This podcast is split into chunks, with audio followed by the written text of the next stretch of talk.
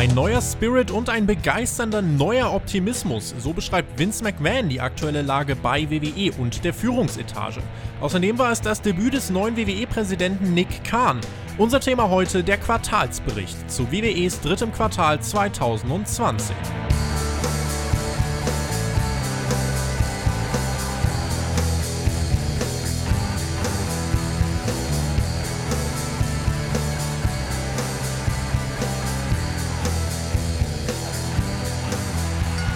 Ja, die waren da alle schon ganz schön begeistert, muss man sagen. Woran das jetzt liegt und ob sie da auch einen Grund für haben bei WWE, darüber wollen wir jetzt sprechen. Und ja, es ist dieser eine Podcast im Quartal, bei dem sich einige denken, ah, die wieder mit ihren Zahlen. Und andere denken sich wieder, ah, die wieder mit ihren Zahlen. Ihr hört Hauptkampf, euren Wrestling Talk vom Spotfight Wrestling Podcast. Mein Name ist Tobi und ich bin sehr froh, dass es sich langsam wirklich zur Routine entwickelt, dass wir diese Quartalsberichte immer in derselben Konstellation besprechen können, denn bei mir ist zu Gast von den Kollegen von WrestlingInfos.de der JME aka der Jens. Hallo!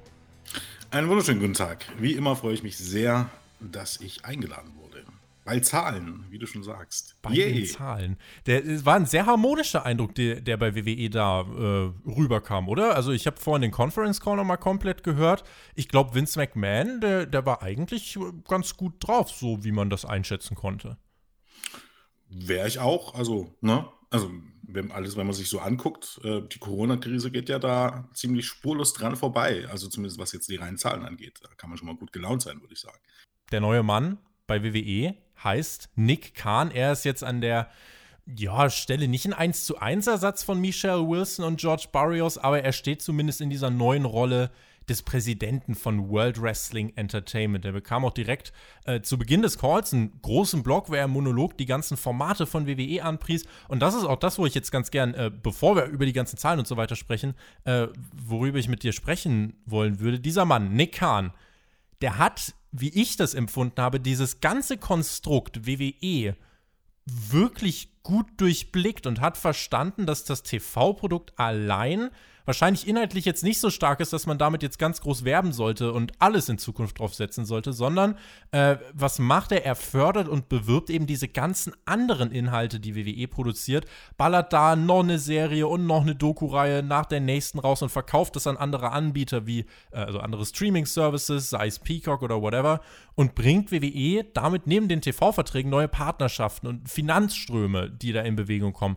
Und seine Philosophie scheint ganz klar zu lauten, Jens, Content, Content, Content und alles an Rechten ausschlachten, verkaufen, Geld machen.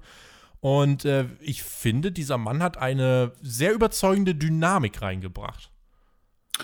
Ähm, ja, hat er. Also ich glaube, ehemaliger Anwalt hat dann bei ähm, einer TV-Agentur gearbeitet und hatte dann, ich glaube, eine, eine Sportmedienagentur.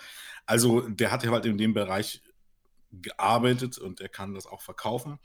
Und das hört man grundsätzlich ja durchaus überall. Ne? Im Moment geht es darum, einfach, äh, gibt es eine Nachfrage nach Content, weil jeder jetzt irgendwie versucht, neben Live-Programmen irgendwie die äh, Einschaltquoten hochzuhalten, eben halt ähm, äh, Sendezeit bei Streaming-Services zu füllen. Und da gibt es ja genug davon und es werden immer mehr. Und dementsprechend ist Content der Schlüssel. Also da kommt es nicht mal manchmal darauf an, dass man jetzt besonders viele Zuschauer hat, sondern es geht einfach damit äh, darum, dass irgend, also dass man potenziell diese Zuschauer erreichen könnte, dass man irgendwas im Hintergrund hat und dass man jemanden Stunden und Stunden und Stunden anbieten kann. Und das, genau das hat der Herr Kahn verstanden und ihm nimmt man es einfach auch ein bisschen mehr ab als Vince McMahon irgendwie.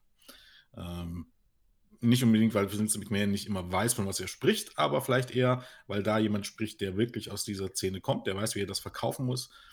Bei ähm, Vince, ist es so diese, bei Vince ist es so dieser einheitliche Sprech, ne? Also genau auch bei ja. Vince und Stephanie, das habe ich mir nämlich auch so notiert. Wenn die über Content gesprochen haben, dann ging es immer Fans und wir bringen Smiles in people's faces und ja. hat wirklich exakt das, während Nick Khan hat wirklich sagt, so, hier haben wir das, das ist ein VOD, kann man dahin verkaufen und hier dies und jenes. Das ist halt ja. schon was anderes. Richtig, genau. Ähm, und äh, gerade da, wenn man so ein bisschen da auch drin steckt, man will eigentlich dann auch von so jemandem jetzt nicht WWE-Sprech hören. Ne? Äh, das willst du eigentlich nicht. Ja. Du willst hören, dass der von der Sache wirklich Ahnung hat und der muss jetzt nicht so sprechen wie jemand in einer Wrestling-Show. Ne? Also, oder das heißt in einer WWE-Show. Ne? Also, ja. der muss nicht fünfmal sagen WWE Universe, sondern äh, ähm, der muss sich auf das konzentrieren, was wirklich wichtig ist. Und das hat er wirklich gut rübergebracht, das muss man sagen. Ne? Also scheint man einen guten Mann gefunden zu haben. Vince und Stephanie äh, ja, haben eben auch über den Content gesprochen. Stephanie hat wirklich eigentlich die ganze Zeit so gewirkt, als hätte sie eins zu eins brav was von einem Blatt abgelesen. Hm. Vince hat gesagt, was Vince eben so sagt, und Nick Kahn war da halt schon jemand, der doch so eine, wie ich schon gesagt habe, so eine, so eine gewisse Dynamik reingebracht hat, hat seine Punkte auch ganz klar gewichtet, auch mit einer, mit einer gewissen Selbstverständlichkeit. Und das war halt eben äh, schon professionell, was der Mann da gemacht hat, wie du es auch schon gesagt hast. Man konnte das wirklich äh, abkaufen. Und ich glaube, der Mann kann auch Gold wert sein in äh, Zukunft für WWE. Nicht, weil er jetzt irgendwie das Wrestling-Business äh, in dem Sinne verstanden hat, dass er jetzt äh, weiß, wie man Topstars aufbaut und WWE inhaltlich vom Storytelling her ähm, bereichern kann. Nein, aber er hat Ahnung vom TV- und Medienbusiness und weiß eben genau, wie man vorhandene Ressourcen äh, einsetzen kann, um eben diesen maximierten Content zu maximalem Ertrag weiter zu verkaufen. Und diese langsame Transition von TV-Content hin zum Streaming-Content äh, dieses unabhängiger werden von diesen riesigen TV-Summen, da wird Nick Khan eine Schlüsselrolle spielen. Und Nick Khan hat hier auch ganz selbstbewusst rausgehauen, dass er sich sicher ist, dass er und WWE es weiter schaffen werden, dass die Rechte am WWE-Content in Zukunft noch mehr Geld einspielen werden. Auch der Verkauf des WWE-Networks an jemanden wie ESPN Plus oder so wurde von Khan ganz deutlich angesprochen, hat gesagt, das ist definitiv etwas, was wir uns vornehmen können und auch vorstellen können. Und der Mann druckst da halt nicht so rum wie Vince, sondern prescht da vor, ist die Sache. Das hat er jetzt hier in dem Conference Call gemacht. Glaubst du auch, dass er da intern wirklich mit seinen Ideen und Einfällen so vorpreschen kann? Ja, warten wir es mal ab. Ich meine, man muss halt auch sehen, dass, dass seine Vorgänger, also gerade glaubt die äh, Frau Wilson, ähm, ja auch durchaus einiges geleistet haben. Also ohne die gäbe es zum Beispiel kein WWE-Network. Die haben WWE, äh, Vince da reingequatscht, muss man ja wirklich sagen. Und damit auch für die Zukunft aufgestellt. Man muss jetzt halt, glaube ich, ein bisschen abwarten, wie, äh, wie Kahn das sieht. Möchte er tatsächlich da langfristig was aufbauen oder ist das eher eine kurzfristige Sache? Ähm, kurzfristig kannst du natürlich erstmal alles Mögliche versuchen, an die, äh, gerade jetzt in dieser aktuellen Phase oder in den nächsten paar Jahren, ähm, an mögliche Interessenten alles Mögliche ähm, rauszuballern und zu verkaufen. Ähm, langfristig ist es eben halt dann auch davon abhängig, was Vince McMahon in seinen Shows veranstaltet. Mhm. Ja, da, da, wird man nicht davon wegkommen. Wenn die, die Kern-Fanbase immer weiter wegbricht, da nutzen auch keine Social-Media-Follower oder was, wird man irgendwann ein Problem haben.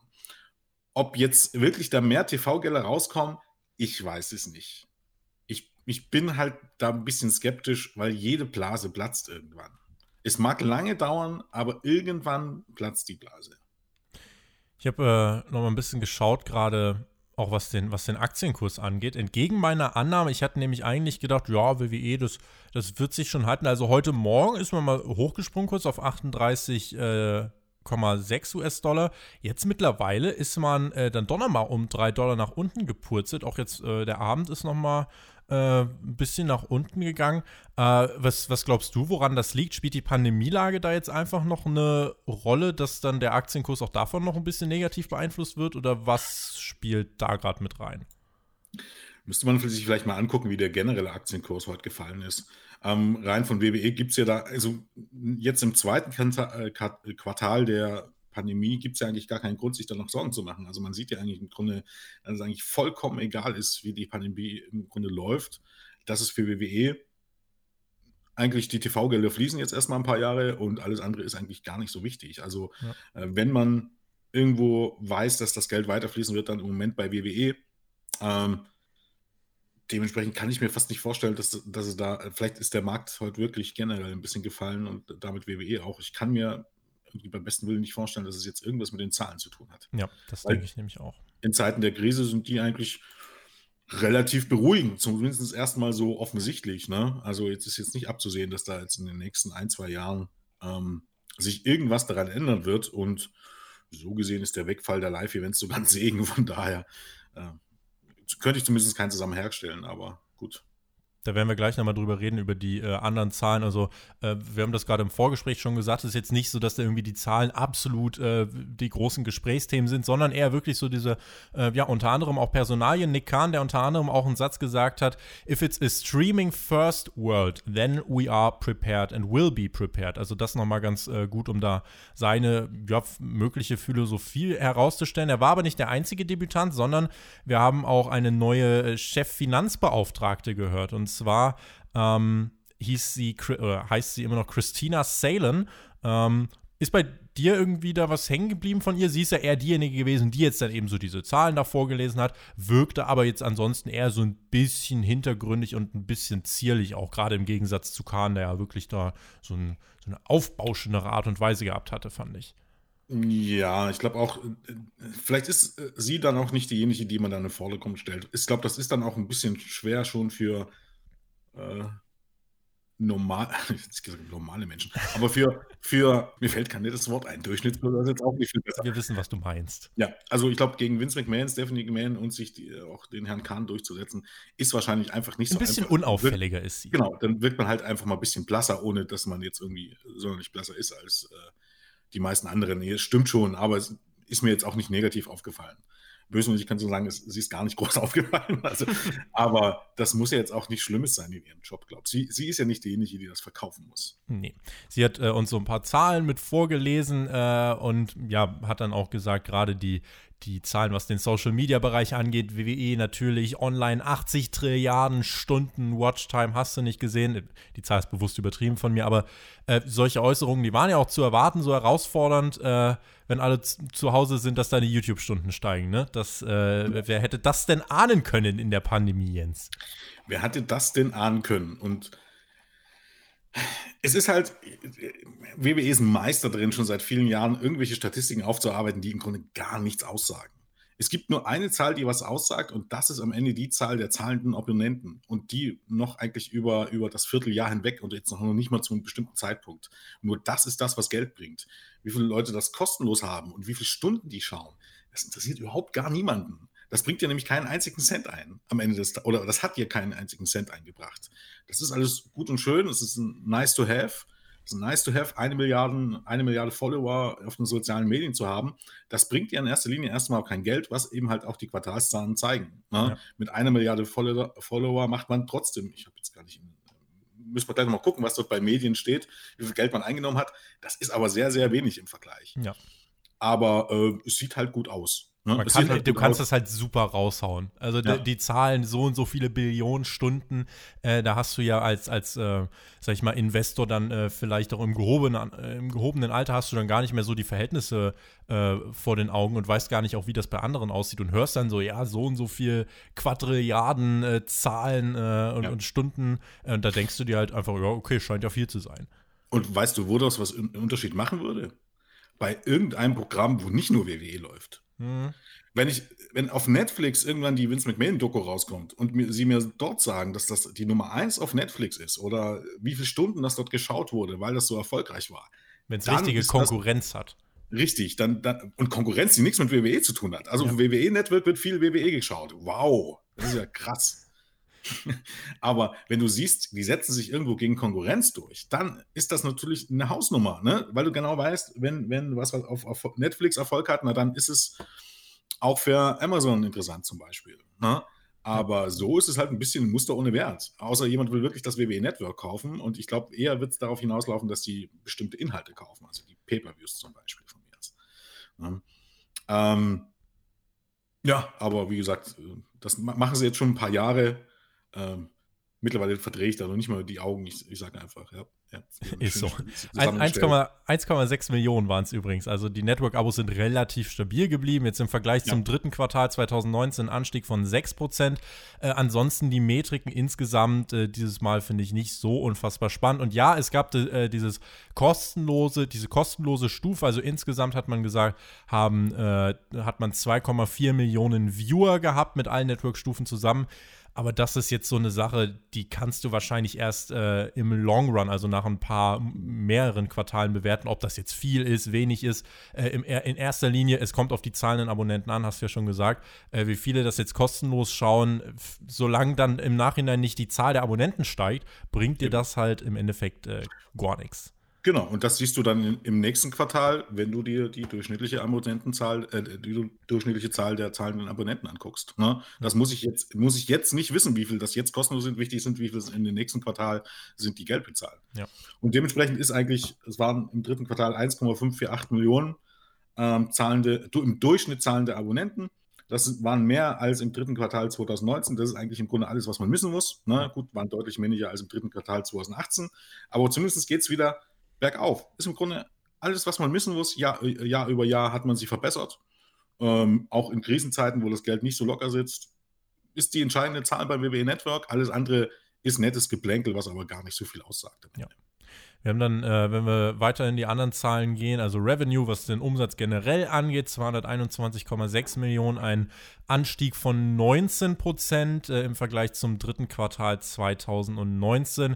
Gewinn liegt bei 48 Millionen. Der ist natürlich auch dann äh, signifikant gestiegen im Vergleich zum letzten Mal, was dann auch einfach, ne, logischerweise die großen äh, TV-Deals, die damit reinkommen. Und was ich, was man natürlich auch raushauen konnte, da musste ich schon schmunzeln, weil ich, ich hätte ein Bingo vorher machen müssen und ich wusste, dass das kommen würde. Man hat sowas rausgehauen, ja, es sind jetzt 48 Millionen Gewinn, aber wir konnten ja leider keine Live-Events machen und leider keine mhm. Tickets dafür verkaufen. Dass man natürlich mit den Live-Events eher Minus macht als Plus, das kann man ja natürlich natürlich schön unter den Tisch fallen lassen.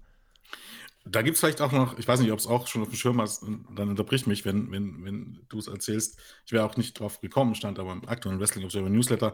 Es gibt da eine ganz interessante Statistik. Und zwar nämlich, dass ähm, über WWE Shop und so etc. mehr Merchandise verkauft wurde. Und das bedeutet, eigentlich im Grunde ist es ein Zeichen dafür, dass die Leute, die sonst bei den Live-Events Merchandise gekauft haben, ne, dass ein gewisser Teil der Leute, also kein unbe also kein, kein kleiner Anteil der Leute, das sich jetzt einfach online kauft. Das bedeutet, es fällt ein weiterer Punkt weg, der eigentlich für Live-Events spricht. Ja. Die Leute holen sich das halt dann im Internet. Ja, genau. Also Hausshows kann man sich sparen, damit nimmt man einfach kein Geld ein und man spart Geld. Und ich denke mal, das wird halt auch so ein Punkt sein, wo ich nicht darauf wetten würde, dass wir nochmal Hausschuss in der Form sehen. Na, vielleicht im Weihnachten werden sie nochmal Madison Square Garden besuchen und natürlich im Ausland werden sie touren. Ja. Aber in den USA, wie in der jetzigen Form, sehe ich nicht kommen. Nicht so dieser dauerhafte Zyklus, wirklich ja. jede Woche unterwegs. Vielleicht gibt es im Jahr irgendwie mal vier große Touren und dann noch eine Europatour, vielleicht eine zweite, wenn sich das lohnt. Aber äh, man kann auf jeden Fall so sagen, dieser wöchentliche Hausshow-Loop, der scheint sich wirklich nicht zu lohnen. Und diese ja. Merchandise-Zahlen sind ja auf jeden Fall auch nochmal etwas, was das unterstreicht. Die Leute müssen WWE nicht vor der Haustür haben, um sich dann irgendwie den neuen Gürtel vom Fiend zu kaufen. Und ja. das ist somit da ein interessanter Takeaway. Das Einzige, was ja jetzt wirklich letzten Endes fehlt, wo man wirklich sagen kann, da würde jetzt noch mal mehr Geld reinkommen, ist wirklich halt die ähm, Tickets für Raw und SmackDown. Das mhm. ist ja letzten Endes das, wo jetzt noch Geld reinkommen würde. Ansonsten ist der Rest ja wirklich kompensiert worden. Richtig, ist wirklich so. Also es macht jetzt wirklich keinen großen Unterschied. Also Live-Events, ähm, ähm, Tickets waren, wie gesagt, eher so eine Plus-Minus-Sache. Man hat eben halt dort Merchandise mitgekauft und alles andere läuft wie gehabt. Network-Zahlen sind ein bisschen hochgegangen. Äh, wie die Ratings jetzt sind, ähm, spielt keine Rolle für die TV-Gelder jetzt im Moment. Also dementsprechend hat man Rekord, überhaupt muss man ja hat man beim letzten Mal schon angesprochen, wir reden hier davon, dass alleine für die TV-Rechte in, in, einem Quartal 132 Millionen reingekommen sind. Und dagegen verblasst alles andere. Der Rest ist eigentlich im Grunde fast alles Peanuts. Ja. Ähm, TV-Rechte und WWE Network, alles andere kannst du vernachlässigen, weil es keine Rolle spielt. Ja. Das ist, ist ja nur wirklich so. Dementsprechend kann, ja, bei Vince McMahon, rein geschäftlich kannst du sagen, dem, um mal ein altes Filmzitat zu bringen, dem scheint die Sonne aus dem Arsch. Also anders ist es nicht. Also muss man ihm halt so sagen. Ähm, es gilt eben halt diesen Status quo zu halten. Das ist dann wieder eine andere Frage. Da ist jetzt die Sache natürlich, wenn du jetzt jemanden hast wie Nick Khan, der dir verspricht, dass die Rechte nicht billiger werden, sondern dass WWE mehr Geld dann sogar damit einnimmt. Also dem Mann würde ich dann auch, also wenn er es wirklich dann umsetzen kann, äh, dem würde ich dann auch meine, mein Vertrauen schenken. Äh, müssen halt da mal wirklich gucken, ob dem wirklich so ist, ob das wirklich auch so kommt, ist auf jeden Fall die, die große Aufgabe dahinter. Ich glaube, vor, ich weiß nicht, ob es der letzte oder der vorletzte Quartalsbericht war, da habe ich es auch wirklich einmal ausgerechnet. Und ich meine, irgendwie 78 Prozent machen dann Network und die TV-Gelder aus insgesamt. Und der Rest verteilt sich auf diese letzten 22 Prozent. Und das ist Richtig. dann halt ein Fünftel. Ja, und es mhm. ist dann eben nicht mehr so viel man sieht es ja auch beim Profit. Ne? Profit äh, bei Live-Events hat man ein Minus gemacht. In, na gut, ich meine, das ist jetzt auch ein Musterwert und Wert, aber äh, jetzt in dem Quartal ein Minus gemacht von 4,4 Millionen. Ähm, äh, Merchandise und Co. hat ein Plus gemacht von 5,4 Millionen, das heißt ein Plus von einer Million. Ne? Und die restlichen 94,5 Millionen, die man Profit gemacht hat, kommt alles aus der Sparte Netzwerk und TV-Rechte. Ja. Also wir sprechen hier quasi von einer Million Profit. Das ist jetzt nicht unbedingt Ne? Für so eine Company ist das jetzt nicht unbedingt äh, eine nennenswerte Summe. Das ist schön zu haben, aber wenn das komplett wegfällt, macht es wirklich keinen großen Unterschied. Ja. Das ist echt eine, eine sehr interessante Zahl. Äh, wenn wir mehr dann in Richtung Ratings schauen, also im Observer hieß es auch, WWE has bright spots in a COVID world, in a dark COVID world. Und das kann man ja wirklich so dann letzten Endes unterstreichen. Der Thunderdome, natürlich auch noch ein großes Thema, hat dazu geführt, dass Raw tatsächlich 6% äh, an Zuschauern gewonnen hat im Vergleich jetzt äh, zum letzten Quartal. Äh, SmackDown hat insgesamt 12% an Zuschauern sogar wieder gewinnen können. Und das, obwohl die, ähm, ja, die, die allgemeine Konkurrenz eigentlich größer geworden ist. So ist es Raw jetzt erstmals seit vielen, vielen Jahren gelungen, Jens, dass man trotz Start der NFL-Saison es geschafft hat, die eigenen Ratings um 6% zu steigern, obwohl man, das schreibt Dave Meltzer, in dieser Periode im Normalfall nochmal 10% verliert. Im Jahresvergleich hat WWE trotzdem 30% verloren, aber jetzt mal nur für diese Covid-Zeit betrachtet, muss man ja sagen, hat der Thunderdome WWE da einiges gerettet. Sieht so aus. Macht halt die, äh, die, die Shows ein bisschen lebhafter und, und, und dementsprechend auch ist ein Punkt, wo man sich das anguckt. Ich meine, die Statistik ist halt immer so eine Sache, die muss man sich angucken. Zum Beispiel eben halt, dass der Sommer eigentlich katastrophal lief. Also mhm. deshalb, dass es da bergauf geht, ist jetzt nicht so das große Wunder. Es wäre schlimm gewesen, wenn es jetzt noch weiter bergab geht. Ähm, und deshalb ist es natürlich der Thunderdome, auch wenn er viel Geld kostet, wirklich eine, eine Glückssache für WWE. Man muss aber eben halt auch, auch durchaus, wenn man über den Tellerrand hier rausschaut, weiß man im Grunde, WWE-Fans sind jetzt nicht unbedingt die untreuesten. Ne? Das heißt, dass die eine gewisse Bindung zu dem Produkt haben. Das ist jetzt nicht ganz neu. Das merkt man eben halt auch am, am Verhältnis ähm, TV-Ratings äh, TV und äh, Network-Abonnenten, ne? dass das sehr, sehr viele sind, die offensichtlich auch das Network abonniert haben. Das ist ja schon ungewöhnlich. Und ähm, was jetzt die aktuelle Lage ist. Denn die Lage ist eben halt auch im Moment erstens, es lief jetzt in diesem Quartal viel Sport ähm, gleichzeitig quasi, ne? NBA, MLB, ähm, Eishockey, NFL. NFL. Das wurde alles jetzt in den Herbst ähm, ähm gequetscht, sage ich mal. Dementsprechend äh, musstest du dich stellenweise sogar entscheiden, was du guckst, beziehungsweise, äh, sind wir jetzt mal ganz ehrlich, sieben Tage in der Woche irgend, abends irgendwas anderes Sport gucken, macht wahrscheinlich auch niemand unbedingt, es sei denn, ich, du bist ein Fan von einem speziellen Club. Und ähm, zusätzlich kommt eben halt die aktuelle Zeit. Das heißt, wir stehen kurz vor der Wahl und auch im Sommer gab es äh, jeden Tag im Grunde ein anderes politisches Thema, mehr oder weniger eben halt auch bedingt durch die Corona-Krise. Die äh, Nachrichtensendungen, ne? ja, die, die sind der große Gewinner. Zuwachs. Ja. Ne? Was ist denn die Realität? Die Realität ist, dass, äh, und das ist eigentlich, ich weiß nicht, wann ich das das letzte Mal irgendwann geschrieben habe, ähm, die Top 25 Kabelsender ne, haben im Vergleich zum Vorjahr 4%, 4 der Zuschauer hinzugewonnen. Ja. Das heißt, gegen jeden, äh, gegen jeden Trend, das von wegen äh, ähm, ne, reguläres oder lineares Fernsehen ist out oder so. Widerlegt so ein bisschen dieses Narrativ von, ja, WWE-Quoten sinken, weil das Kabel-TV auch immer sinkt. Richtig. Also das, das, das, wurde, das wurde klar belegt. Also Raw hat 29% verloren. Und ähm, alle Kabelsender zusammen haben 4% gewonnen. Also so heißen, da ist eine ganz große Diskrepanz da. Ja. Und das muss man halt auch sehen. Viele Leute schauen auch Nachrichten, andere Leute schauen, die schauen halt nicht zwangsläufig Sport und WWE-Fans sind, glaube ich, einfach ein bisschen mehr an das Produkt gebunden. Ne? Wenn ich ein großer Fan bin von, keine Ahnung, von den Dallas Mavericks, heißt jetzt nicht unbedingt, dass ich jetzt schaue, wenn die Dallas Stars Eishockey spielen. Ne? Und, und das kommt halt auch ein bisschen zum Tragen. Wenn alles auf einmal ist, ne, gucke ich mir nicht unbedingt zwangsläufig immer alles auf einmal an. Und deshalb wird es einfach auch ein bisschen spannend zu sehen, dann, wie es denn dann äh, in den, im nächsten Quartal tatsächlich wird, wenn es nur die NFL ist. Richtig ist, viel von den, von den, von den äh, Sport-Highlights haben Zuschauer verloren. Man muss eben halt auch sagen, stellenweise eben halt, weil es ein ganz ungewöhnlicher Zeitpunkt im Jahr war. Ne? Und wenn man jetzt mal so guckt, was Montag, bei, also bei Monday Night Football gegen Raw läuft, es ist jetzt auch nicht so, dass die jede Woche verloren haben. Das ist auch durchaus schon mal ab und zu, dass die äh, im Vergleich zum Vorjahr deutlich hinzugewonnen haben. Also nicht alles geht bergab. Plus eben halt einige Sachen haben deutlich verloren. Eben ja. halt zum Beispiel, ich glaube, die World Series hat, ist ziemlich eingebrochen. Ja.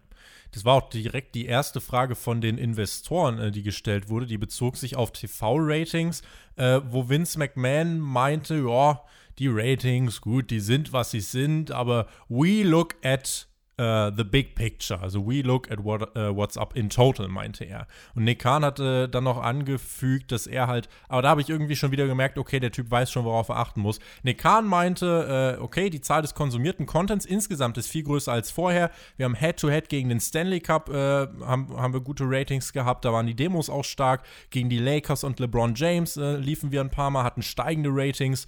Äh, hat auch immer wieder auf Demografien und so weiter verwiesen. Das ist ja das, wo einige Leute bis heute noch in Kommentaren schreiben, ja, das ist doch egal und da achtet doch keiner drauf. Äh, so, und jetzt kommt der Mann, der auch von Experten sehr viel Ahnung nachgesagt bekommt. Und worauf verweist er? Auf genau diese Demografien. Und ich glaube, damit kann er auch Investoren beruhigen und ich glaube, er hat dann auch einen Mehrwert. Äh, denn Vince McMahon, äh, wie gesagt, seine Argumentation war halt, ja, sie sind, was sie sind. Ja, ganz ehrlich, ich weiß nicht, wie du auf. Also, gut, man kann ja jetzt bei diesen Investor-Calls nicht so frei sprechen. Aber du, da hätte ich doch eine Folgefrage gehabt an, äh, an Stelle des Typen. Also, ich, ich, ich weiß nicht, ob ich sagen sollte, dass diese Antwort frech war oder so, aber das ist, ähm, weiß nicht, wie vertraut bist du mit South Park, die Chewbacca-Verteidigung? Ne? Mhm. Jemand stellt dir eine Frage und äh, der Anwalt fängt irgendwann von irgendwas anderes zu labern, was damit überhaupt gar kein, nichts zu tun hat. wenn, die, wenn die Frage ist, ob die TV-Ratings sinken, ob sich das auf die TV-Gelder auswirken wird und der fängt mir damit an, wo irgendwas anderes geguckt wird, ist das keine Antwort auf die Frage. Denn die Frage war, wie wirken sich die sinkenden TV-Ratings auf die TV-Gelder aus? Und da kann es kann ja, kann, dann hat Nick Hahn gesagt, er geht davon aus, dass es weiter steigt. Das ist ambitioniert und würde ich jetzt auch nicht drauf wetten, zumindest. Denn es gibt Bestrebungen von den TV-Sendern, Gelder einzusparen. Das heißt, man ist im Zugwang dort abzuliefern. Man braucht nicht glauben, dass, dass Fox für einfach nur für jede Zuschauerzahl, die da irgendwie kommt, wieder 250 oder 200 oder 250 Millionen äh, Dollar ausgibt. Das wird nicht passieren. Ja. Also so blauäugig sollte man nicht sein. Ähm, aber äh, ja, und dann kam halt wieder das Übliche, ne? Man muss äh, äh, besseres Writing und Talente kreieren, die, äh, für die sich die Zuschauer interessieren. Und wo ich muss sagen, das erzählst du jetzt seit Jahren. du bist derjenige, der dafür verantwortlich ist. Also, woran liegt's? Ne? Woran liegt's und warum, warum weichst du so aus der Frage aus? Es spielt nämlich keine Rolle, wie viele Leute das auf YouTube gucken. Wenn du mit YouTube nicht ansatzweise so, also nicht ein Zehntel von dem Geld machst, was du durch TV-Gelder machst, dann ist es sehr, sehr schlecht, wenn die Leute lieber auf YouTube gucken als im Fernsehen. Das ist äh, nahezu wirklich, wirklich katastrophal, wenn du so willst. wenn, wenn sie es lieber umsonst gucken, als irgendwo dort, wo, also was heißt umsonst gucken, ist ja beides irgendwie, aber wenn sie es lieber dort gucken, wo du kein Geld einnimmst, dann hast du ein Problem. Und, aber das wurde halt einfach weggewischt. Es gab, sogar noch, es gab sogar noch den Zusatz, das hat Vince McMahon und dann auch Nick Khan nochmal unterstrichen, äh, dass eben durch diese, diesen Content, der eben, der, der Konsum, der größer ist als noch nie zuvor, äh, hat man einfach mal so rausgehauen, gar nicht als Annahme, sondern hat es als Fakt verkauft. Und da bin ich dann auch, also da war bei mir dann so die Linie überschritten, wo man dann gesagt hat, WWE hat weltweit so viele Zuschauer und reguläre Fans wie noch zu keinem Zeitpunkt zuvor jemals. Und um das zu behaupten, also ich hoffe, dass es wenigstens irgendeinen Investor gab, der zu dem Zeitpunkt wenigstens mal so ein bisschen die Hände vor der, vor, vor, vom Gesicht zusammengeschlagen hat, weil das war natürlich als Äußerung auch ziemlicher Quark. Ja, zumal es eben halt dann auch wieder, also da sind wir ja wieder bei dem Punkt, ne, dass ich weiß, ich habe jetzt noch nicht ausgerechnet, wie es hier ist, aber wie viel von den Geldern am Ende aus den USA kommen und, oder aus dem Ausland. Mag sein, dass man weltweit, dadurch, dass jetzt in China und in Indien viele Leute WWE gucken, dass man weltweit mehr Zuschauer hat als je zuvor. Ne? Wenn man aber in den USA immer weniger Zuschauer hat und 75 oder 80 Prozent, ich weiß nicht, was es zuletzt war, deine Einnahmen kommen aus den USA, dann sollte dein Problem die USA sein und nicht davon, wie viele Leute in Indien gucken oder in China gucken, wenn du damit kaum Geld verdienst. Genauso ist eben das halt wieder mit den sozialen Medien. Wenn du, du kannst dort 5 Milliarden haben, wenn du damit kein Geld verdienst, ist das vollkommen egal. Das Übrigens heißt auch, und das ist vielleicht auch ganz wichtig, äh, aber das erwähnt WW auch nicht. Äh, es heißt jetzt nicht, dass wenn ich ähm, in, in China, also ich sag mal so, ähm, 50 Millionen Klicks sind nicht 50 Millionen Zuschauer. 50 Millionen Klicks sind 50 Millionen Klicks. Und da, da, kann, da kann jemand 80 Mal oder 100 Mal aufs selbe Video klicken oder was weiß ich. Aber WWE ist da immer so, ähm, wenn du WWE mal nach Unique Users und sowas fragen würdest und auch nicht nur, also wie viele Stunden wurden geschaut, sondern wie viel schaut denn jeder Einzelne eigentlich im Durchschnitt? Das sind eigentlich so Dinge, die würden mich dann interessieren. Mhm. Weil dann würdest du merken, hm, okay, so viele, also so unfassbar viele Quadrilliarden Einzel, äh, einzelne User sind das ja gar nicht. Und auf der anderen Seite würdest du vielleicht merken, hm, die gucken sich das mal an für drei Minuten, aber so wirklich bleiben tun die da nicht lang. Richtig. Oder die, die interessiert es zu wenig, um länger dran zu bleiben oder die Shows zu gucken. Das ist, ist halt eine Sache, wie man es dreht. Ja. Und unter uns Pappenheimern, ich weiß nicht, ob ich es hier an dieser Stelle auch schon mal erzählt habe, aber es ist ja jetzt eigentlich nicht so ein Geheimnis, dass du im Internet Zahlen auch kaufen kannst. Mhm. Hast du schon mal gehört, glaube ich. Ne? Es gab hat halt mir schon mal ein Vögelchen gezwitschert. Genau. Ähm, und dass es auch Leute gibt, dass sie das machen auf Instagram und Twitter und Facebook und wie es nicht, wie sie nicht alle heißen. Und da gab es tatsächlich mal einen schönen Test, ähm, ich glaube von Stern TV war der. Da konnte man testen, woher kommen denn Facebook-Follower. Das habe ich immer gerne mal gemacht bei WWE, wenn die wieder mal sowas gemacht haben. das ist ganz interessant. Es gibt Marktführer, gibt es interessante Dokumentationen darüber, im, äh, wer sowas anbietet. Also welche Lied, äh, wo, in welchen Ländern gibt es eine Kultur oder eine, eine Wirtschaftsschiene, die ähm, ähm, Social Media Followers, Kommentare, Views und so weiter anbieten. Diese Länder sind äh, Indien, Pakistan und ein paar in Nordafrika. Und jetzt rat mal, wenn man bei WWE dort getestet hat, wo dort hm. die meisten Follower herkamen. Indien, Pakistan, Ägypten und so weiter. Ein Schelm, also, wer Böses dabei denkt. Ja, und, und dafür, dass man wirklich offensichtlich 50 Prozent aller Zuschauer in Indien hat, ich meine, Indien ist groß, da wird es viele WWE-Fans geben. Ja, die Aber hast du nicht ausverkauft gekriegt dort. Richtig. Und man macht dort kaum Ton und bekommt die Hausshows nicht ausverkauft. Also irgendwie fand ich das immer ein bisschen fishy. Also dementsprechend muss man halt immer ein bisschen vorsichtig sein ähm, bei diesen Social-Media-Zahlen. Ja, aber du hast ja auch nachgefragt, das ist ja unfair. Ja, stimmt. Damit hat jetzt niemand gerechnet, das stimmt. Damit hat niemand gerechnet. Übrigens, auch die Hälfte dieser Hauptkampfhörer sind äh, gekauft, weil eigentlich interessiert das nur so fünf Leute und damit wir aber den Podcast einfach so ein bisschen aufschönen können, damit der Algorithmus das auch äh, nicht komplett zerschießt, haben wir auch genau. ein bisschen gekauft. Genau, das ist ja immer nice to have, oder? Geld zu investieren. Ganz genau. Ganz genau. Ja, ähm, machen, machen wir so ein bisschen äh, den, den Haken an die Ratings, ne? nur so ein bisschen zumindest. Ähm, und kommen wir mal zurück zum Thunderdome. Da rechnet man aktuell mit, das ist auch das, was hier so mitgeschwungen ist, äh, dass man bis zum Ende des Jahres und bis ins kommende Jahr hinein in einer ähnlichen Einrichtung wie dem Thunderdome veranstalten wird. Also man wird ab Ende November wechseln, die Survivor Series nimmt man wohl noch mit, äh, weil dann der Thunderdome, also dieses äh, Center dort, ähm, einfach auch von anderen Teams wieder benutzt wird. Da wird Basketball gespielt, vielleicht Eishockey, ob, ob da vielleicht noch jemand, was weiß ich, was drin spielt.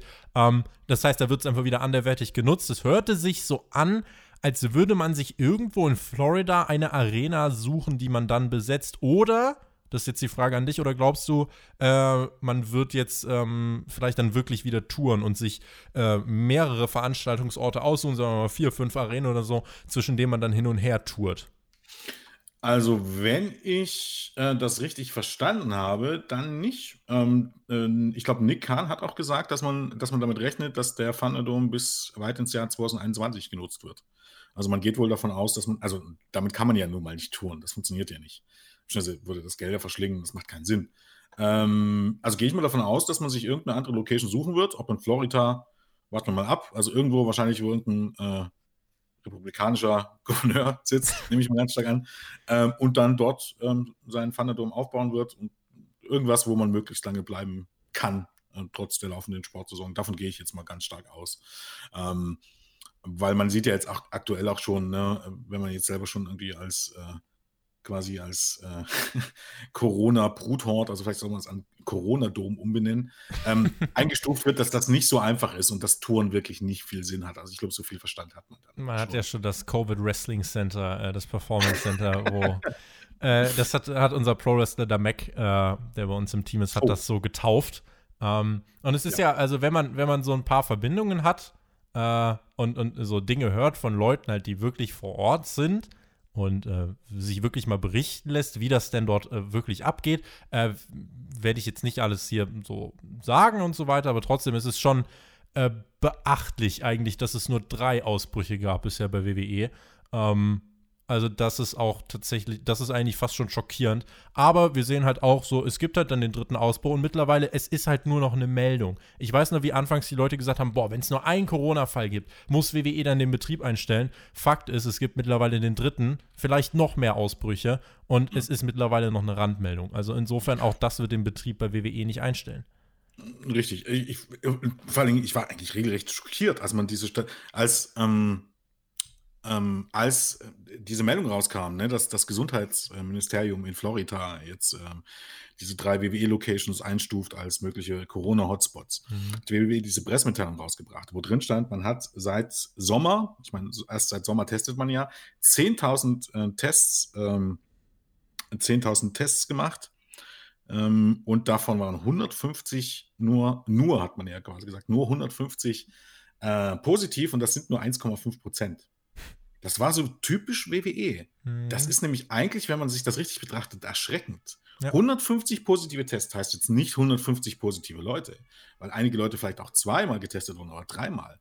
Aber das heißt, vielleicht 50 Leute oder so wurden dort positiv. Also es sind ja wahrscheinlich, mittlerweile ist ja bekannt, dass es schon bei den ersten, also mindestens 60 waren. Also sagen wir mal 80, 90, vielleicht 100 Leute sind positiv getestet worden. Wie viele Leute arbeiten denn bei WWE? 400 oder 500?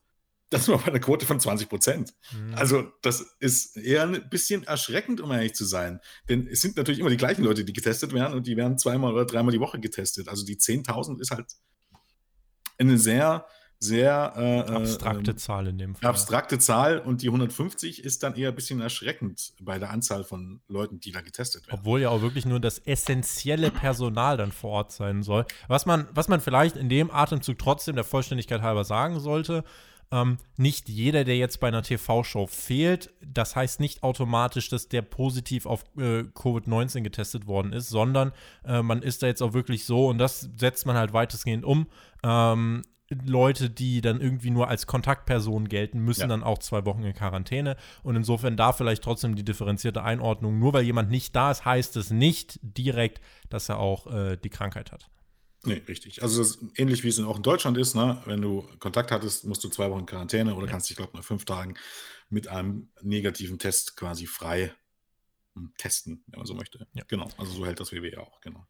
Der Ausblick für das kommende Quartal, den hat WWE hier eigentlich auch schon gegeben. Also man hat da gesagt, ja, nächstes Quartal werden die Zahlen nicht so gut ausfallen, weil die Produktionskosten wieder ein bisschen ansteigen werden. 22 bis 27 Millionen wird man mehr ausgeben.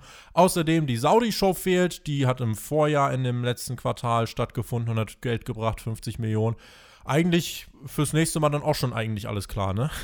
Ja, hat man gut vorgebaut, würde ich mal sagen. Ich meine, die größte Gefahr bei dem Ganzen ist eigentlich ohnehin, dass, dass sich Anleger auch an hohe Summen äh, äh gewöhnen.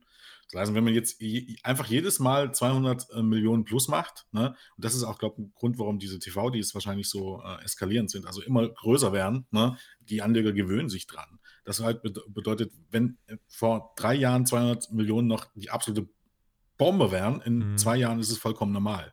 Und dann tut sich wahrscheinlich beim, äh, bei, bei, der WWE-Aktie nicht, nichts mehr. Deshalb muss man halt auch immer ein bisschen vorsichtig sein, was man ankündigt. Ne? Und das ist halt wahrscheinlich auch ein schlauer Move, wenn man jetzt gleich mal die Erwartung ein bisschen dämpft. Das kann nämlich nie schaden. Wie das nämlich so ist im Leben, wenn du tief stapelst und dann das Ganze übertriffst, ist das immer besser, als wenn du irgendwas Großes aus, das musst du WWE ja auch schon erleben, als wenn du irgendwas ankündigst oder in Aussicht stellt, was sich dann nicht mal im Ansatz bewahrheitet. Von daher eigentlich schon ein kluger Zug, glaube ich, da so ranzugehen. Wenn es keine, keinerlei weitere essentielle Takeaways gibt von diesem äh, Quartalsbericht, würden wir jetzt weitermachen mit den Fragen. Äh, da haben wir wirklich tonnenweise äh, was zugeschickt bekommen. Die erste Frage würde ich gleich stellen. Aber ansonsten vorher, äh, meinst du, wir haben alles Wichtige soweit abgehakt? Also mein Zettel ist jetzt voller Haken. Äh, ich würde auch sagen, eigentlich alles Wichtige. Achso, vielleicht kannst du noch erwähnen, dass ähm, 25% also dass die Angestellten, die beurlaubt wurden, bis Ende des Jahres zurückkommen sollen. Also ja, zumindest wahrscheinlich die, die, die, also die, die beurlaubt wurden. worden sind, genau. Die, die ja. nicht entlassen worden sind. Genau. Einige von den Beurlaubten wurden ja mittlerweile auch schon entlassen. Also weiß nicht, wie man da verfährt, aber zumindest das ist ja zumindest schon mal eine, eine positive Nachricht. Ne? Ja. Wobei genau. der, die finanzielle Auswirkung der Entlassungen bis heute, wie ich finde, nicht zu rechtfertigen ist. Mit, Nein, also auch jetzt wieder mit einem, mit einem Operating Income von knapp 50 Millionen schon wieder. Ja. Äh, sorry. In, wie gesagt, in einer Krise, wo alle erwartet hätten, dass es deutlich schlechter dasteht. Ja. WWE eine der Companies ist, die eigentlich besser dastehen als je zuvor. Ja. Nicht darstellbar. Also macht überhaupt gar keinen Sinn. Aber gut, haben wir schon drüber gesprochen. Äh, so ist es halt. So ist es halt. Wenn auch ihr Lust habt, Fragen zu stellen für diesen Podcast und auch an den Themenvotings für Hauptkampf äh, teilnehmen wollt, dann schaut mal auf Patreon vorbei. Es ist jetzt äh, direkt, der neue Monat hat begonnen. Ihr hört das Ganze hier am 1. Oktober. Da lohnt sich das umso mehr. Patreon.com slash Spotfight Schon ab 3 Euro pro Monat seid ihr dort mit dabei. Und wie gesagt, ähm, also Patreon zieht immer am 1. des Monats dann äh, ab. Das heißt, da würdet ihr jetzt gerade maximal profitieren. Und wenn ihr eine Jahresmitgliedschaft abschließen solltet, dann könntet ihr dort auf jeden Fall nochmal 15% sparen und dann lohnt sich das noch mehr für euch und ihr bekommt äh, ja die Zugriffe auf die entsprechenden Inhalte. Das ist alles in den Stufen gelistet. Patreon.com slash Spotfight Podcast. Lin Bra hat eine Frage gestellt. Ah nein, ich wollte ja anfangen. Hä, hätte ich ja fast vergessen. Äh, die erste Frage, die nämlich von mir kam, was glaubst du denn, ähm, wie kann denn ein möglicher Regierungswechsel in den USA äh, was, was für Auswirkungen kann der auf WWE haben? Weil ich denke mir auf der einen Seite, okay, Steuern zahlen, gut, das ist dann jetzt auch nicht so unendlich viel, was WWE dann nachlegen muss. Auf der anderen Seite äh, ist dann vielleicht noch ein Punkt, dass während der Corona-Pandemie es nicht mehr so leicht wird, äh, in Florida oder so zu, äh, zu veranstalten. Glaubst du, da könnte es Auswirkungen geben ab Januar? Glaube ich. Ganz einfach, weil ähm, sich Vince McMahon eben halt dann auch ähm, durch Linda McMahon durchaus ein Nest gesetzt hat. Also die aktuelle politische Lage, ohne da zu weit zu gehen, ist eben halt dann wirklich so, dass wir von verfeindeten Lagern sprechen. Und Vince McMahon hat sich relativ ähm, deutlich entschieden, auf welche Seite er steht. Also das ist jetzt nicht sonderlich neutral. Und ähm, das wird wird sich auswirken. Ich meine, es spielen die Gouverneure auch immer ein bisschen mit einer Rolle. Es ist jetzt nicht so, dass alles der Bund irgendwie macht. Ne? Also da wird eine Rolle spielen, während Connecticut und während Florida am Ende ähm, dort äh, auf einem Gouverneursposten sitzt. Aber ähm, es gibt ja, ähm, wie heißt ist der Vorname, der ehemalige äh, Präsidentschaftskandidat Young, der von den Demokraten auf jeden Fall, der jetzt schon äh, kräftig drin rumstochert und schon gesagt hat, mhm. wenn die Demokraten gewinnen, dann wird er seine Kontakte spielen lassen, um äh, mal das Problem der Independent Worker anzugehen. Mhm. Und das ist eine Sache, die Vince McMahon fürchten muss. Das kann nämlich eine ganz teure Angelegenheit werden. Und ich glaube, also man weiß es nie so genau, weil man jetzt auch nicht weiß, das ist wirklich in den USA auch ein bisschen eine sehr instabile äh, Situation im Moment. Und WWE wird da auch jetzt auch nicht ähm, die Priorität Nummer eins haben. Aber ich glaube, es könnte sich auf WWE auswirken. Sei es eben halt solche Sachen wie Independent Worker, sei es solche Sachen wie ähm, ähm, inmitten der Corona-Krise eben halt dann durchaus noch sein eigenes Süppchen zu kochen und nicht nur essentielles Personal einzusetzen oder eben halt zum Beispiel als essentielle Dienstleistung angesehen zu werden. Ja. Ich glaube, das kann durchaus noch auch Auswirkungen haben, ja. Dann haben wir diese Frage nämlich abgehakt und können jetzt, jetzt kann ich mich in den Hintergrund stellen wieder und äh, wir können eure Fragen äh, abarbeiten. und wir haben eine ganze Menge, deswegen versuchen wir mal äh, relativ kurz darauf zu antworten und arbeiten uns mal durch. Lin Bra hat ge schrieben. Meine Frage bezieht sich auf die Stellungnahme von Tobi und Alex in der Dynamite Review. Weshalb vermutet ihr, bookt AW momentan so ungeduldig und scheinbar nicht langfristig? MJF Jericho sowie Page Omega wurde, wie ihr auch schon ge äh, gesagt habt, gerusht. Auch Moxley Kingston steht mit Sicherheit noch nicht lange fest, da Kingston gerade mal vor drei Monaten debütiert ist. Will man nun auf Teufel komm raus die anhaltende Schwächephase der WWE ausnutzen und den Marktführer überholen? Ich bin enttäuscht von der momentanen Entwicklung und wünsche mir wieder mehr mehr Weitsicht bei AW. Jens, ich weiß nicht, ob du es mitgekriegt hast. Ich habe in der dieswöchigen Dynamite Review war ich nicht ganz so gut drauf, sondern habe auch ein bisschen äh, mich ausgelassen, dass mir einige Dinge ein bisschen zu schnell gehen. Äh, wie siehst du es? Kannst du den Unmut nachvollziehen oder äh, sagst du oder siehst du es ein bisschen entspannter? Was ist denn da los? Hast du einen Check von Toni nicht bekommen? Ja, letzter Monat kam nicht. Letzter hm, Monat ja. kam nicht. Deswegen, sorry, ich, hat Triple H ich, sofort gesagt, Leute, da steche ich rein. Ja, ich habe meinen Check bekommen, deshalb muss ich, äh, also nee, also ich sehe das so dramatisch nicht, weil ähm, äh, gewissen, den, den, gewisserweise kann man den Ansatz natürlich vollziehen äh, oder nachvollziehen, aber ich sehe es jetzt nicht ganz so dunkel, weil zum Beispiel, wenn man sich jetzt mal anguckt, Omega gegen Page, also das ist jetzt nicht überhastet. Ich erkläre vielleicht gleich noch zu, was zu einem Ansatz, was ich glaube, ähm, was viele aus den Augen verlieren, warum das FTR gegen Young Bucks und ähm, ähm, Omega gegen Page, warum das vielleicht ein anderer Ansatz ist, als man das eigentlich zum Beispiel von WWE kennt. Ähm, einige sagen, also gut, Jericho gegen MJF wirkt vielleicht ein bisschen gerusht, aber ist es wirklich gerusht? Denn es ist ja, kann man das Fehde nennen? Wenn das Match jetzt nicht stand, stattgefunden hätte, hätte man dann gesagt, die beiden haben eine Fehde miteinander? Oder bestenfalls, die hätten eine Storyline. Nee, ich hätte halt gesagt, du machst sowas wie, du gibst mir nicht nochmal Sammy gegen Matt Hardy, sondern lässt mir MJF gegen Sammy antreten. Und wenn äh, dann irgendwie Sammy verliert, dann ist MJF im Inner Circle. Und das ganz große Match, auf das es mal hinausläuft, wenn sich vielleicht der Inner Circle dann zersprengt hat, ist MJF gegen Jericho. Genau. Und hat man aber das jetzt wirklich vor, vorweggenommen? Angenommen, dass MGF gewinnt jetzt das Match vielleicht auch irgendwie unfair beim Pay-Per-View und schließt sich dem Inner Circle an. Hast du dann nicht immer noch einen Grund, MGF gegen äh, Sammy Guevara zu bringen? Und dann nicht immer noch einen Grund, eine wirkliche Fehde zwischen Jericho und MGF irgendwann zu bringen? Gut, du nimmst das Match jetzt, ein First Time Ever Match voraus. Geschenkt. Das ist, ist, ist richtig, stimme ich zu. Aber ist es jetzt wirklich so, dass man jetzt sagt, die beiden haben Fehde gegeneinander und die machen jetzt, äh, die haben jetzt ein Grudge-Match oder so? Nee, die haben eigentlich ein Match gegeneinander, weil es eine Storyline fortführt, die es schon gibt. Darf MGF irgendwie da beitreten? Und infolgedessen, wenn er vielleicht beitreten darf, kann es immer noch zu dem Match gegen Sammy Guevara kommen. Und wenn es dazu kommt und dann irgendwann weit in der Zukunft zu einem weiteren Match gegen Chris Jericho, dann ist es genau das Gegenteil von dem, was man denen jetzt gerade vorwirft. Und zwar eine sehr, sehr lange vorausgeplante Storyline. Ob es so kommt, weiß ich nicht, keine Ahnung. Wäre aber wünschenswert, aber trotzdem. Möglichkeit besteht. Ja, ich habe halt relativ früh gesagt, als man angefangen hat, die Sachen mit Jericho und MJF zu teasen, so haut's nicht bei der erstmöglichen Gelegenheit raus, sondern lasst noch ein bisschen köcheln. Mhm. Jetzt hat man es halt direkt rausgehauen. Äh, ich habe auch ganz klar dazu gesagt, das sind alles, das sind keine äh, objektiven Einschätzungen, sondern alles einfach ganz subjektive Empfindungen, äh, weil, es, weil es nicht so in dem Sinne äh, dem entsprach, was ich mir im Idealfall äh, vorgestellt hatte. Nun bin ich auch, äh, nun liege ich auch manchmal falsch, das äh, ist nun mal so, jeder liegt mal falsch. Äh, deswegen AW darf mich da gern eines Besseren belehren. Nur dieser, dieser automatische gute Wille hat darunter so ein bisschen gelitten. Bei den Young mhm. Bucks mhm. gegen FTA hast du es zum Beispiel auch, wo ich gesagt habe, die Stipulation ergibt für mich keinen Sinn, denn sie im Endeffekt hast du dann zwei Möglichkeiten. Entweder die Young Bucks verlieren und dürfen wirklich nie wieder um die Tag Team Titel antreten, was ich nach einem Jahr völlig bescheuert finde äh, und auch nicht kaufen würde. Oder Möglichkeit zwei, die Young Bucks gewinnen das erste Match in dieser Fehde, obwohl sie eigentlich die Faces sein sollten und eigentlich, wenn ich es gebuckt hätte, hätte FTA das erste Match gewonnen.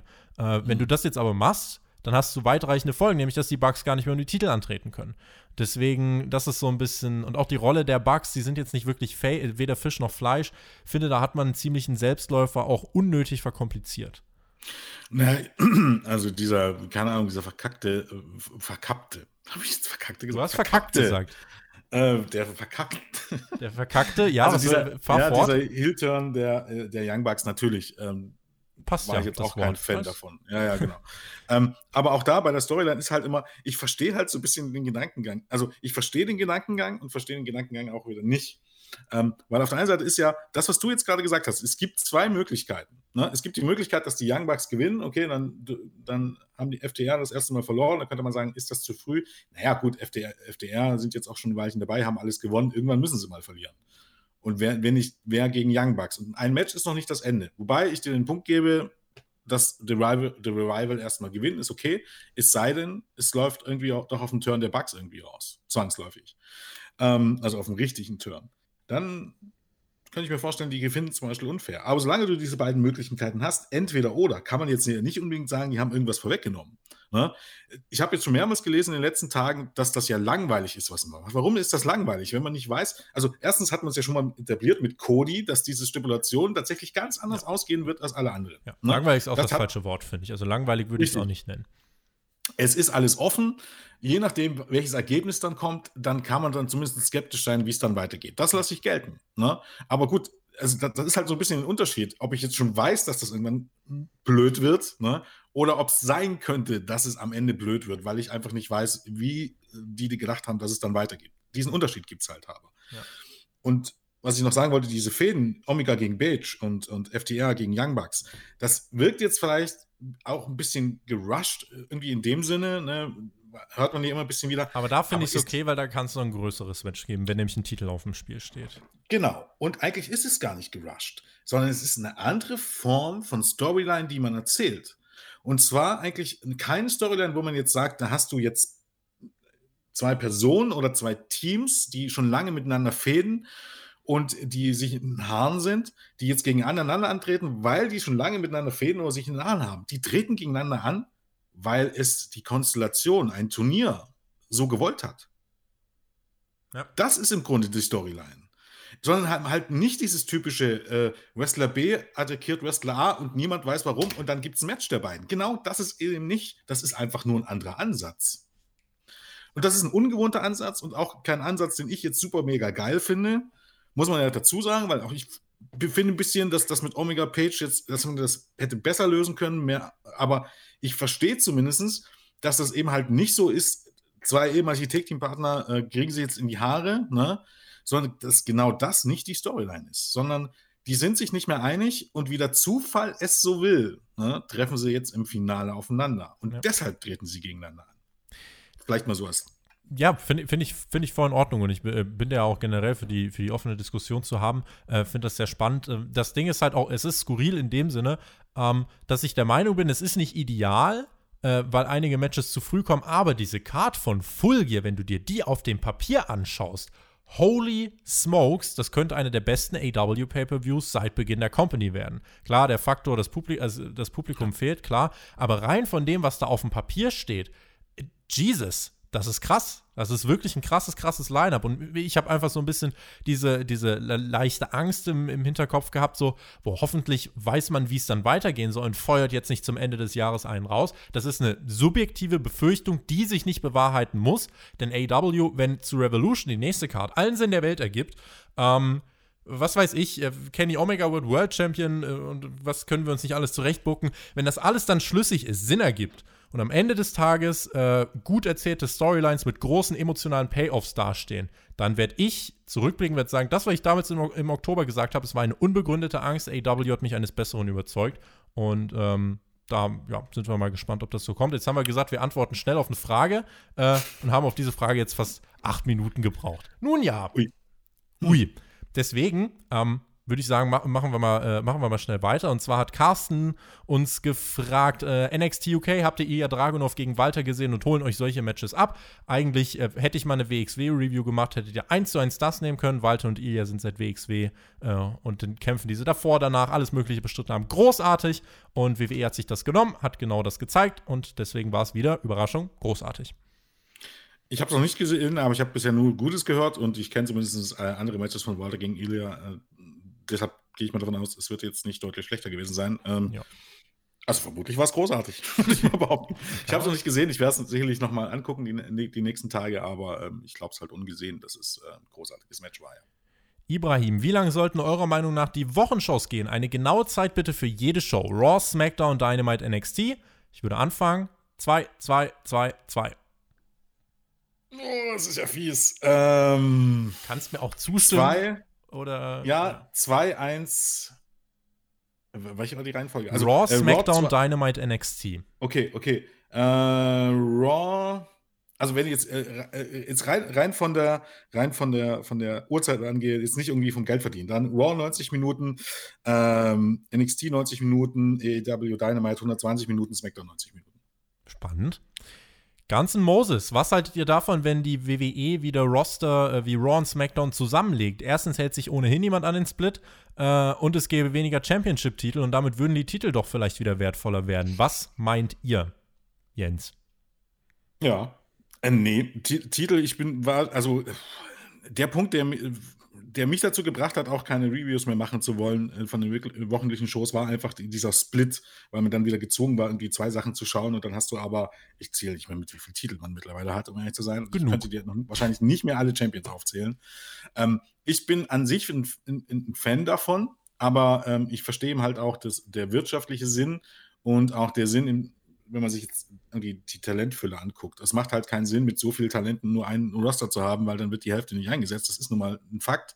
Obwohl und wenn man zwei Shows schon haben muss, ne, macht es tatsächlich mehr Sinn, die Roster zu trennen, weil ähm, das zeigt eben dieser Roster-Split auch. Wenn ich, ein, also von der Theorie her zumindest, wenn ich bei einer Show wirklich nur die Stars sehe und bei einer äh, Show nur die anderen Stars sehe und das nur einmal im Jahr irgendwie ähm, durchmische, dann hilft das den Ratings, wenn ich so ein großes Roster habe und natürlich nimmt mir mehr Geld ein. Also ich würde es befürworten irgendwie, für mich als Fan. Ich verstehe aber aus anderen Gesichtspunkten, warum man es nicht macht und warum es keinen Sinn macht. Zackplay sollte ein Charakter aufgrund steigender Beliebtheit bei den Internetfans einen Push bekommen. Beispiel John Silver, er ist Weltklasse bei Being the Elite wenn ich die Frage so lese, ist eigentlich so mein erster Gedanke, wenn man daraus Geld machen kann und es im, im Produkt äh, logisch begründen kann, ja. Wenn jetzt ein Jobber durch Internetbeliebtheit morgen Champion wird, äh, wäre das eher unverhältnismäßig und unglaubwürdig. Äh, vor allem, wenn dann noch die Overness in den TV oder in den Hallen, wo die TV-Ausstrahlung stattfindet, fehlt. Im Jahr sollte er, und, und, und passiert ja schon, Orange Cassidy ist ein Beispiel dafür und John Silver auch ein Beispiel dafür. Der würde jetzt nicht gegen Orange Cassidy beim PPU oder in der Pre-Show antreten, wenn er diesen Hype nicht hätte. Äh, also AEW macht das schon und AEW ist eine Company, die eigentlich nur daraus besteht, denn was sind denn die Young Bucks und Co. und selbst an Kenny Omega, wenn nicht ein Produkt der, des Internets, weil nun mal New Japan bei uns nur im Internet läuft oder in den USA größtenteils nur im Internet. Also AEW macht das und WWE sollte das auch tun, mehr tun, weil es gibt sowas wie die Internetfans heute nicht, nicht mehr unbedingt zwangsläufig. Wir leben nämlich im Jahr 2020, wo jeder Internet hat. Also vor 15 Jahren war das noch ein Punkt. Heutzutage sollte man nicht unterschätzen, dass die Fanbase zu großen Teilen Leute sind, die auch im Internet unterwegs sind. Nicht alle, um Gottes Willen. Aber es ist von Vorteil, auf die ein klein bisschen zu hören. Nicht auf alle zu hören und nicht immer auf die zu hören, aber wenn jemand durchgehend, irgendwie fast durchgehend over ist, dann sollte man das tun, ja. Tom hat uns gefragt. Meine Frage richtet sich an die Survivor Series. Ist es für euch noch ein Big Four Pay-Per-View? Beziehungsweise warum ist das Konzept nicht mehr so spannend wie früher? Was hat man früher besser gemacht? Ja, man hat den Brand Split eingehalten. Das ist das, was mir als erstes einfällt. Und ist es noch ein Big Four Pay-Per-View? Es ist so lange ein Big Four Pay-Per-View, wie wir ihn so bezeichnet. Das, äh, ja, ist mir Richtig. ehrlich gesagt auch egal, ob der jetzt so heißt oder nicht. Nee, richtig. Also Big Four Pay-Per-View ist das, was WWE zu Big Four Pay-Per-View bookt. Also das liegt ja nur wirklich nur an WWE. Wer das jetzt ist, sei es drum. Ne? Wenn du jetzt Goldberg, Brock Lesnar, äh, John Cena und The Rock zurückholst zu Survivor, Series, äh, zu Survivor Series, ist es der größte Pay-Per-View des Jahres. Ne? Also daran liegt das jetzt ein bisschen. Ich bin ein bisschen zwiegespalten. Survivor Series hat halt ein besonderes Motto, war früher mal eine ganz große Nummer, ähm, leidet heute ein bisschen darunter, dass man nicht mehr in der Lage ist, solche Stories zu erzählen. Beziehungsweise es sind halt immer die gleichen Stories und zwar Team kommt nicht mit untereinander klar. Ist ja dieses Jahr schon. Und da stehen halt alle Matches auch direkt fest. Ja, ja, ja, genau. Das wäre ja noch ganz cool, wenn du es wirklich strikt trennst. Also Wenn es das einmal im Jahr nur geben würde. Wenn wir jetzt ja, genau. nicht bei Hell in a Cell direkt schon äh, ein Match von Raw gegen SmackDown hätten mit Otis gegen The Miz, dann wäre das in der Tat was Besonderes. Genau, und wenn die, wenn, wenn beim Draft auch nicht so, äh, äh also so wirklich, so exzessiv äh, gewechselt würde. Ja. Also es ist ja wirklich so, innerhalb von zwei Jahren waren alle mal bei allen Brands und du hast alle Paarungen gesehen. Ne? Also Roman Reigns gegen Randy Orton juckt ja jetzt eigentlich niemanden, doch, Orton ist WWE Entschuldigung. Ist korrekt. Juckt ist korrekt. ja, juckt jetzt eigentlich niemand mehr so wirklich, weil es ja nicht so ist, dass das ein Match ist, das du noch nie gesehen hast. Ja. Vor, beim ersten Brandstead war es tatsächlich so, hättest du da Batista gegen John Cena gebracht, ne? im Jahr 2005 oder 2006, dann das ist ein Match, das hast du Jahre oder noch gar nicht gesehen. Ja. Ne? ist einfach eine andere, eine, eine, andere Ausgangslage. Also wenn WWE das drauf anlegen würde und das wirklich mal durchziehen, so was der Brand Split da ist und die Survivor Series und den, oder den Draft vielleicht nicht direkt irgendwie vor der Survivor Series bringen würde, dann wäre da, glaube ich, ein bisschen anderer Feuer dahinter. Ja. Sich vielleicht einfach an die eigenen Spielregeln halten. Das wäre vielleicht schon mal ganz gut. Wäre mal eine Idee. Wäre mal eine Idee. Böhmi hat gefragt, eure Meinung zur Einstellung des Betriebs von äh, Ringkampf ist natürlich heute auf Twitter auch äh, gerade in der deutschen Wrestling-Szene viel umhergegangen. Ich kann aber dazu äh, noch nicht ganz so viel sagen, weil äh, also insofern äh, werde ich jetzt noch keine umfassende Meinung dazu abgeben, einfach weil noch nicht so wirklich klar ist, was das denn heißt. Also es kann heißen, dass jetzt nur der Verkauf des Merchandise eingestellt wird. Es kann aber auch sowas dahinter stecken, wie das WWE gesagt hat, man soll das nicht mehr machen mit der eigenen Marke. Ähm, weil man ja sich da über einen dritten Weg finanziert und da ist WWE ja gerade gut dabei, das zu unterbinden, um es vorsichtig zu formulieren. Äh, insofern, bis da nicht mehr Details bekannt sind, ähm, würde ich mich da noch ein bisschen zurückhalten mit der Einschätzung. Würde ich mich an sich anschließen. Sagen wir mal so. Ich stelle jetzt einfach mal was in den Raum. Macht ja, jeder daraus, was, man, was ihr daraus machen möchtet. Und ich habe jetzt kein, ne, ich habe jetzt kein Insider-Infos, also ich weiß im Moment auch nicht mehr als wir alle anderen. Müsste ich mich da, äh, weil ich es vor uns gerade zum ersten Mal gehört habe, tatsächlich. Deshalb habe ich jetzt noch keinerlei Infos über irgendwas, aber ich werde mich sicherlich mal umhören. Aber ähm, heute wurde im Grunde bekannt, dass WWE ähm, auch viele äh, Twitch-Channel und so weiter schließen lässt. Und es gibt ja seit gestern, glaube ich, dieses emotionale Statement von Page. Ja. Ich glaube nicht so wirklich an Zufälle. Ich bin zu sehr Realist, um an Zufälle zu glauben. Lassen wir mal so im Raum stehen. Äh, das mhm. Statement von ähm, Page könnt ihr gerne auf unserem News-Kanal vorbeischauen. Da war das ein Thema. Und die letzte Frage: Luke S. hat uns geschrieben: Was ist euer Lieblingsfinisher? Wirklich mal so eine richtige QA-Standardfrage zum Ende eines äh, Quartalsberichtes finde ich doch ganz gut. Und ich habe die Frage vorhin schon gelesen, deswegen konnte ich mir eine Antwort geben. Aber ich wollte keine 0815-Antwort geben. Deswegen, weißt du, was ich jetzt einfach sage? Mein Lieblingsfinisher ist der Lumberjack von Cedric Alexander. Vor allem, wenn man den so zählt wie Ricochet und lustig durch die Gegend fliegt. guter Punkt, guter Punkt. Ähm, ganz, ganz schwer. Also ich, ich, es macht gerade schon Tick-Tack, Tick-Tack, Tick-Tack, aber ich glaube, ich sage der Rainmaker. Der ist so einfach und simpel und trotzdem äh, bringt der, äh, also weil der so einfach und simpel ist und eigentlich niemanden wehtut und trotzdem so over ist und immer funktioniert, sage ich jetzt einfach mal Rainmaker, obwohl das sehr, sehr unspektakulär ist. Also um, im Grunde eigentlich nur äh, Ripcord Clothesline, wenn das vielleicht Leuten. Hier steht, hier steht sogar noch in Klammern dahinter, jeweils von AEW und WWE. Diese Klammer haben wir jetzt mal ganz dreist ausgeklammert im wahrsten Sinne des Wortes. Deswegen, aber das könnt ihr uns doch jetzt in die Kommentare schreiben. Wenn ihr uns jetzt noch zuhört, dann schreibt uns doch jetzt in die Kommentare, was ist euer Lieblingsfinisher von AEW und von WWE. Und mit diesen Worten machen wir den Deckel drauf auf diese Ausgabe von Hauptkampf. Diese Ausgabe duftet noch ganz frisch, ganz neu und ich hoffe, wir konnten damit euren Sonntag äh, ja, ein bisschen bereichern. Kommt alle gut durch den äh, ja, nächsten Monat, kommt alle gut durch den November und ähm, es ist Zeit, um Podcasts zu hören, es ist Zeit, um Wrestling zu schauen. Wir begleiten euch da auf jeden Fall mit ganz, ganz vielen frischen Ausgaben. Also bleibt uns gewogen, bleibt gesund, das ist das Wichtigste dieser Tage. In diesem Sinne, Leute, genießt Wrestling. Der Jens schickt euch jetzt nach Hause in den Sonntag, in die neue Woche. Und ich sage, macht's gut, auf Wiedersehen. Tschüss. Ja, ähm, hat mich gefreut, dass ich wieder dabei war. Äh, vielen Dank fürs Zuhören. Ich hoffe, ihr hattet Spaß. Ähm, auch von mir, bleibt gesund, passt auf euch auf, ähm, schaut Wrestling und bis bald. Tschüss.